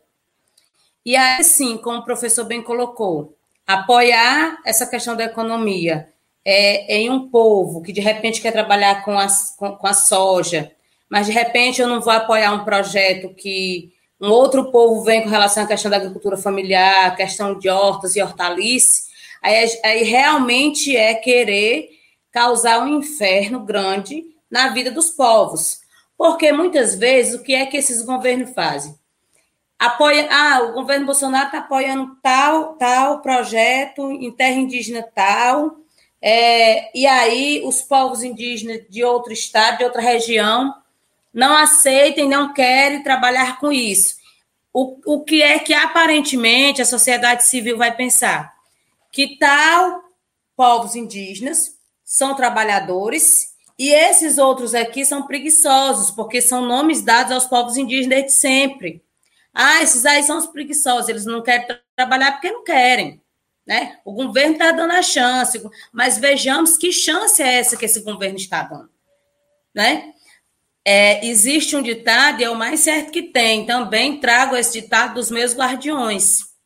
Quando a esmola é grande, o sangue desconfia. Né? E aí é preciso que realmente seja visto se aquele fator econômico ali ele não vai causar impacto na vida daqueles que estão lá. Né? É, é traçar essa questão econômica do país, como é, já foi falado já é, em outroras, que os, os povos indígenas atrasavam a questão econômica do, do, país, a questão econômica aqui mesmo no nosso estado surgiu é, em uma certa em uma certa época aí, quando o governador quis fazer tirar um, o, o povo Anassé do seu território de origem e comprou uma outra terra, cedeu uma outra terra para o povo Anassé por conta da questão da, da, da, das usinas do PECEM, o que saiu foi isso, é que os povos indígenas não pode, não, não poderiam estar ca causando é, causando impacto com relação à economia do Estado, né? E que eles estando lá naquele território, eles iriam estar causando, porque o, o Estado iria perder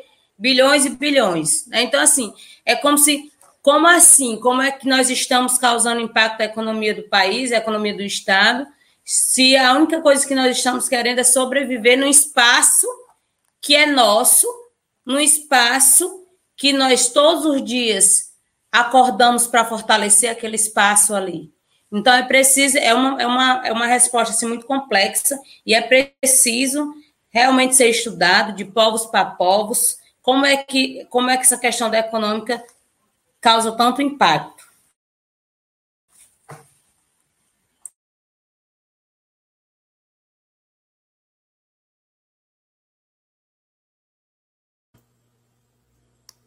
Bem, é, temos mais perguntas que serão colocadas. É, a Brenda está perguntando, né?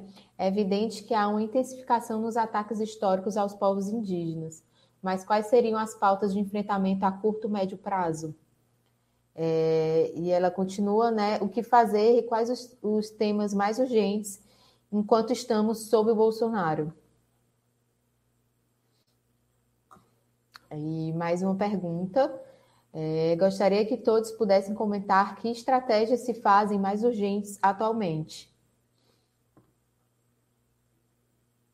A Marília Rios também é, como fortalecer os segmentos tradicionais, desenvolvendo um diálogo entre os segmentos tradicionais de forma gera, geral, já que alguns problemas são similares, apesar é, das indiocrazias.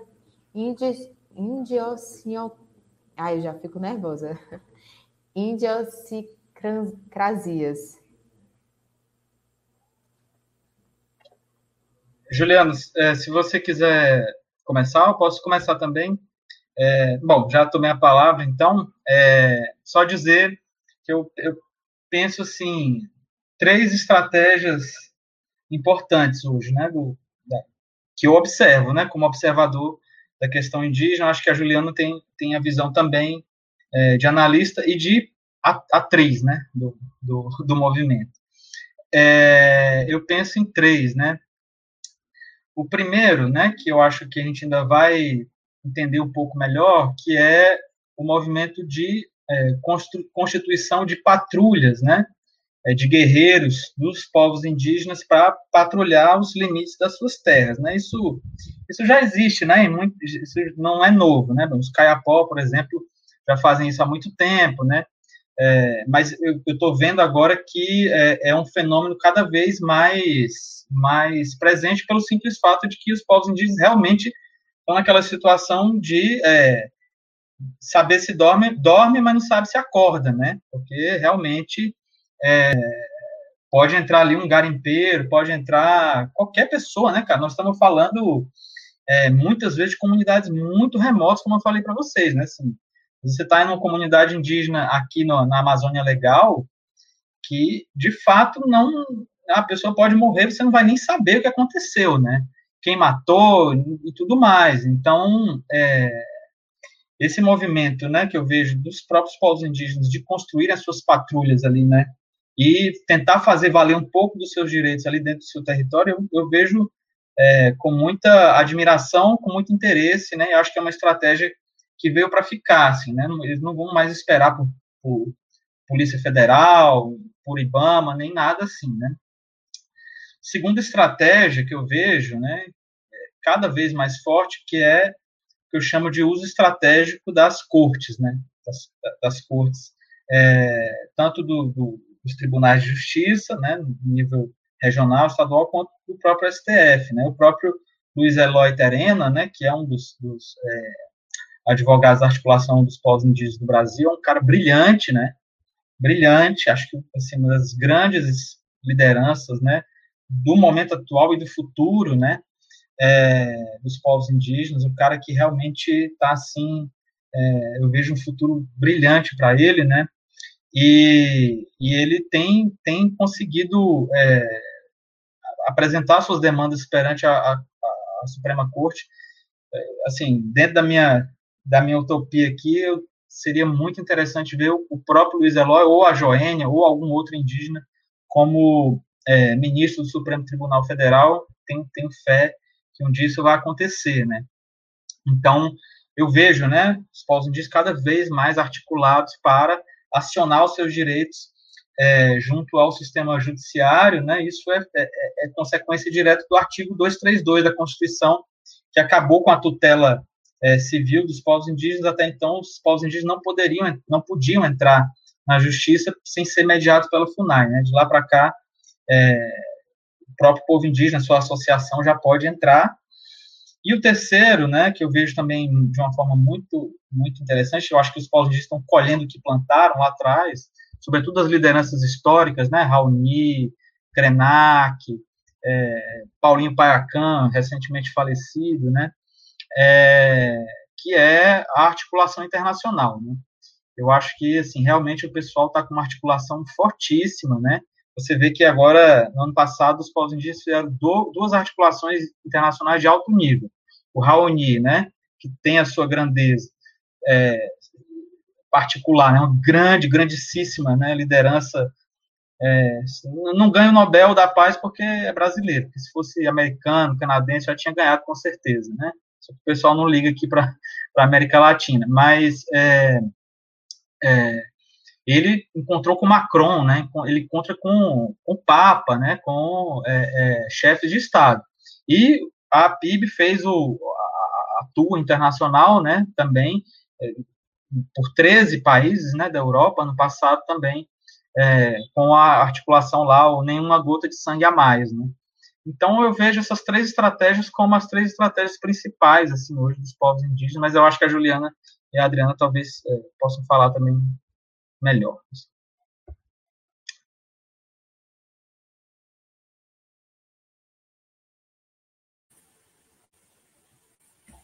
Mas é isso mesmo, professor. Um dos espaços que a gente está sempre é, nos incentivando a ocupar é o espaço da academia, sabe?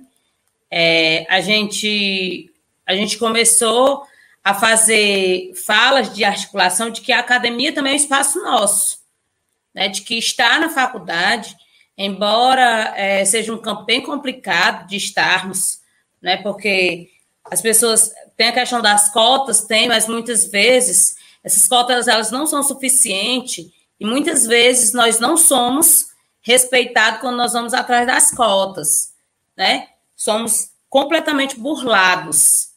E aí um do, uma das, das estratégias é exatamente essa questão do poder do conhecimento, né? Do quanto o conhecimento nos, nos leva para uma outra zona, porque até então é, os nossos antepassados, as nossas lideranças tradicionais, a qual eu tenho muito orgulho de todas, né? Aqui do estado do Ceará nós temos cacique pequena, com a primeira mulher cacique da América Latina. Nós temos cacique Daniel, que em memória não está mais entre nós. Nós temos o cacique é, é, Alberto, do povo Tapeba, cacique João Venâncio, do povo Tremembé, e tantas outras lideranças que fizeram esse caminhar sem letramento nenhum, sabe? Sem, assim, se chegasse algum poceiro e mandasse eles assinassem, Deus o livre, a sentença de morte deles, eles é, é, estariam ali naquele momento fazendo uma, é, é uma assinatura na sua inocência. Mas também foram pessoas que hoje, para mim, está falando, tendo esse empoderamento e tendo esse conhecimento, foi através dessas lideranças que não, que não, não detinham desse conhecimento da academia, da letra, mas que conseguiram e que conseguem contribuir muito dentro das suas aldeias, dentro dos seus territórios. Então, uma das nossas estratégias é exatamente esse, ocupar o espaço da academia. É tanto que nós temos hoje muitos indígenas é, em, em vários cursos, né? É na UFC, é na US, é dentro das universidades particulares, quando a gente corre para as universidades públicas, a gente não consegue passar é, é, em um Enem da vida e atingir uma nota boa. Corre para uma particular, que também tem um conhecimento, né? E aí a gente vai adquirindo aquele conhecimento. Temos hoje aí Jorge Tabajara, que é advogado, tem, que também e é membro da, da, da Comissão dos Direitos Humanos, né, de Fortaleza. Temos aí Weber Tapeba, que é vereador e é advogado. Né? Então, assim, essa galera está indo para esse caminho para poder, assim como o, o Eloy né, e, outros, e, outro, e outras lideranças, começar a ocupar isso aí. Com relação à, à proteção mesmo do território, é, a gente sente uma, uma deficiência muito grande com relação à questão da fiscalização. E, ao mesmo tempo, é, professor Léo, lá nos. É, acho qual foi o nome da aldeia que tem as patrulhas dos do, indígenas, não. É os povos indígenas. Guajajara. Pronto, os Guajajara. E aí, assim, é, seria uma forma de estar tá sendo, é, tá sendo ampliado em outros povos, mas aí venhamos e convenhamos qual proteção esses povos estão fazendo, em que nível de proteção esses povos estão fazendo é, essa guarda, sabe? Porque, por exemplo, nós tivemos semana passada aí, é, no, povo, no povo Tremembé, a cabana onde eles estavam debaixo ateado fogo. E é por isso que muitas vezes acontece a questão da, das mortes, dos assassinatos, porque se de repente chega um fazendeiro para ir de conta algum indígena, aquele indígena ali, ele praticamente ele não tem arma de fogo. Nós estamos nos nossos territórios, mas não é usando, nós não estamos é, calibrados até os dentes com arma de fogo para proteger o nosso território. Nós protegemos o nosso território praticamente com a própria vida, né? E, é, mas mesmo assim, nós estamos, cada um dentro, da sua, dentro dos seus territórios, buscam fazer as suas fiscalizações, sabe? Fazendo com que o território ele realmente ele esteja protegido de outros olhares, né? E aí, às vezes, quando a gente descobre algum fato, a gente de imediato faz a denúncia, né? Liga para a FUNAI, liga para o IBAMA, pede a visita deles, embora que muito demorada, mas um dia chega, né? Mas assim, para a gente não ter tanta morte, a gente foi ensinado a não confrontar, porque se a gente for para o confronto, nós vamos perder, porque nós não temos arma de fogo, nós não lidamos com isso, né? E aí um outro espaço onde é, realmente nós, os povos indígenas do Brasil, tem garimpado e conseguido é fazer essas denúncias em outras instâncias fora mesmo do país, né?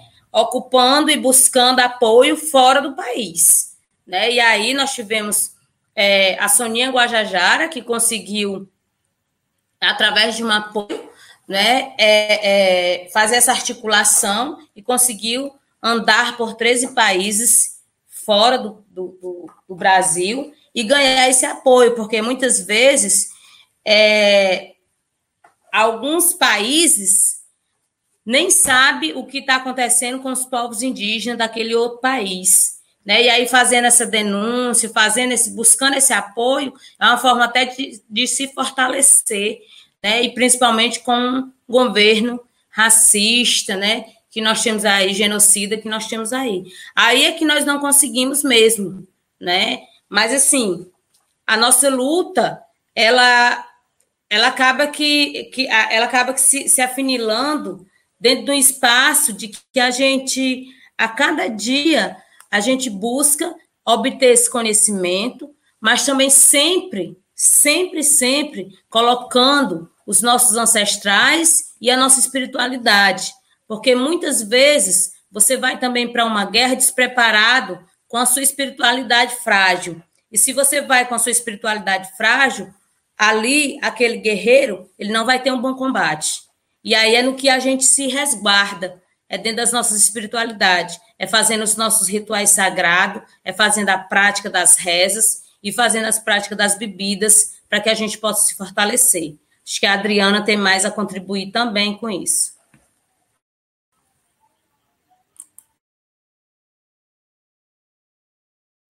Eu acho que a Adriana teve uma falha na conexão. Pronto, voltou.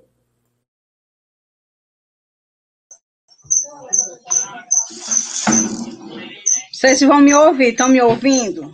Sim, sim.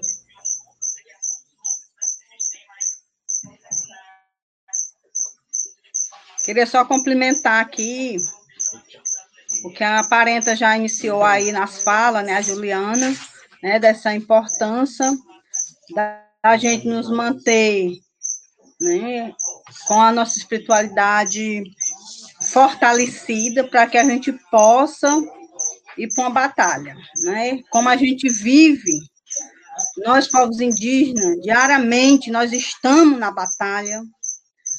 Né? É importante que nós estejamos né, com o nosso espírito fortalecido. E a gente se fortalece é exatamente nessa força que a nossa ancestralidade. Então, é assim, dizer que nós, Trambé da Barra do Mundaú, porque hoje nós estamos é, em três municípios, nós Tremebé, né? Nós estamos em Tarema, em Acaraú e em Itapipoca. Né? Então, nós, Tremebé, nós estamos nesses três municípios, e nós, Tremebé, aqui da Barra do Mundaú, em Itapipoca, a gente vem nesta luta, né, do no, da nossa ancestralidade, do nosso antepassado, esse resgate. Nós aqui, nós somos liderança, nós somos duas lideranças, né, junto ao nosso povo Tremebé da Barra do Mundaú, e nós temos esse papel, né, que foi confiado a nós pelo nosso povo, de estar na frente do movimento né, do Extremebé da Barra do Mundaú, na questão da espiritualidade e na questão da defesa junto ao nosso povo pelo nosso território. Então, isso é muito importante. Por isso que nós, Tremebé da Barra do Mundaú, nós, quanto grupo de mulheres, indígenas, quanto grupo de protegida dos orixá, né, que nós acreditamos nessa força que vem que brota da Mãe Terra, das ervas medicinais, né, que é onde a gente também tira a cura para nosso corpo e para manter o nosso espírito vivo. São com as nossas ervas medicinais, através de banho, de cura né? e também do chá. do chá, do chá vivo que nós aqui utilizamos. A nós nos manter fortalecido o nosso corpo e dar vida ao nosso espírito. Então, nós ver tudo isso que está acontecendo hoje no nosso planeta, nós temos aí no nosso estado, no nosso, no nosso universo, no nosso Brasil, uma demanda muito forte, que é a questão de um, de um governante que vai contra os princípios da, dos povos, dos povos indígenas, das populações, né? mas é isso que nos mantém vivo. A luta e a resistência. Nós temos que ser mais forte que tudo isso. E a gente só está forte quando a gente está unido. Não só com o seu povo, mas unido com o universo. Aonde tiver um ou dois, como nós estamos aqui, acreditamos que nós estamos unidos. Numa corrente, para que todos nós vençamos junto. Tanto esses males que está nos atormentando, quanto um bolsonaristas que tem aí no nosso Brasil, né? Fazendo que o próprio presidente hoje demanda ser feito com as populações, com os territórios indígenas e com todo o povo da classe trabalhadora. Então a gente vê isso. É preciso a gente se fortalecer realmente.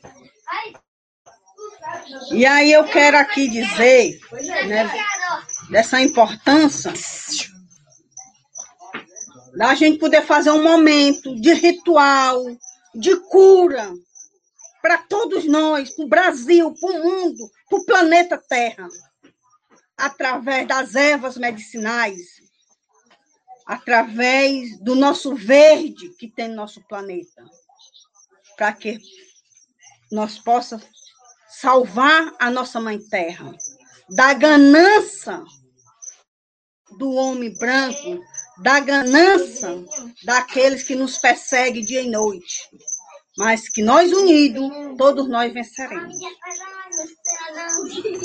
Então é importante que nós agora fazemos esse momento de cura para todos, para que junto nós possa vencer parentes, companheiros de luta e de resistência, que queremos bem não só para nós, mas o bem para o universo, para aqueles que estão precisando agora de cura física e espiritual, que nessa união e ligação como nós estamos, nós possa trazer a paz a todos através da conexão que nós vamos estar agora conectados uns com os outros através da nossa Zeva Sagrada e do nosso pensamento, para que a gente possa alcançar a benção do nosso Rei Todo-Poderoso e do nosso encantado.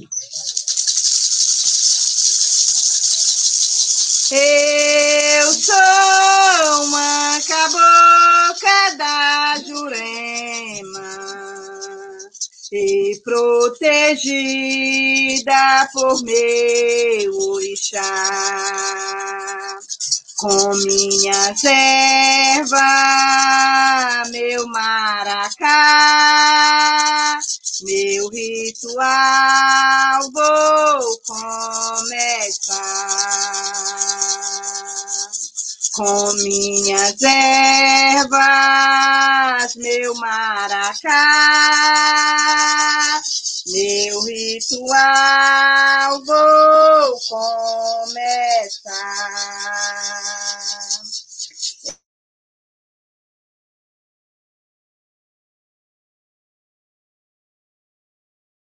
Bom, é... Adriana? Acho que caiu. Vocês conseguem escutar, Adriana? É, infelizmente caiu. É, e a gente já está chegando no final, fechando a nossa roda. Peço desculpa, algumas perguntas que não puderam ser contempladas. É, vou passar para Juliana fazer as considerações finais dela e depois para o Leonardo Barros também fazer as considerações finais dele. E depois nós encerraremos a, a nossa roda e vamos aguardando também ver se a Adriana retorna ou não. Mas enquanto isso, é, Juliana, se quiser colocar suas considerações finais, é, pode ficar à vontade, tá? Primeiramente, só agradecer, né, já que nós estamos já dentro do nosso horário, agradecer o convite, né, pedir energias bem positivas vocês também para mim. Eu estou aí numa, acho que essa, acho que essa vai ser uma das minhas últimas é, live por, por algum tempo. Estou aí no momento de escrita do mestrado para poder defender. E aí estou levando umas broncas do orientador porque como eu fui uma ocupação no canto, né, assumindo responsabilidade e tal, e aí eu acabo que não me concentrando só nessa atividade que eu preciso fazer o terno dessa qualificação, né, dessa escrita para defender a qualificação, e aí só pedir mesmo a positividade de todos vocês. E agradecer, eu acho que é isso, acho que essa pandemia tem os seus pontos negativos, mas também tem os seus pontos positivos. Acredito que hoje, a nível de Brasil, muitas pessoas sabe o que é ter as comunidades indígenas e esse conhecimento que é um conhecimento de uma certa forma universal. Então, é agradecer mesmo a minha gratidão e aí que o nosso Pai Tupã, nossa Mãe Tamanhi, possa abençoar cada um de nós. Vou te desejar muitas boas energias, Juliana, para essa defesa de dissertação. Vai dar certo. É, bom, só para finalizar, então, agradecer também o convite, a, a, oportunidade de estar aqui junto de pessoas tão potentes, né? A Juliana, a Adriana, a Fabiana, acho que foi realmente é, maravilhoso para quem estava aqui assistindo. É, deixar o meu contato para quem tiver interesse, pergunta, né? leobarros.ufpa.br, esse é o meu e-mail.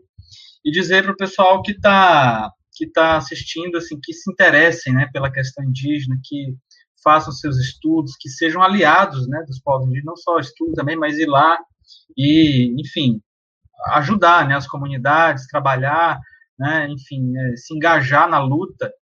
É, acho que, que tem muito espaço para isso, né? É, o Ceará ele é um, um celeiro de lideranças, né?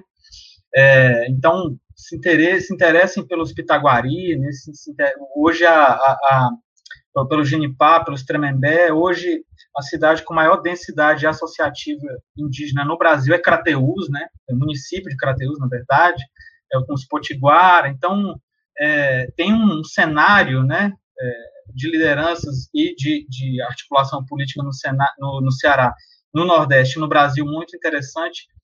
E eu realmente é, convoco todo mundo a se interessar, a se engajar, a conhecer, a disseminar, a apoiar a causa dos povos indígenas. Tá bom, pessoal? Um abraço e obrigado.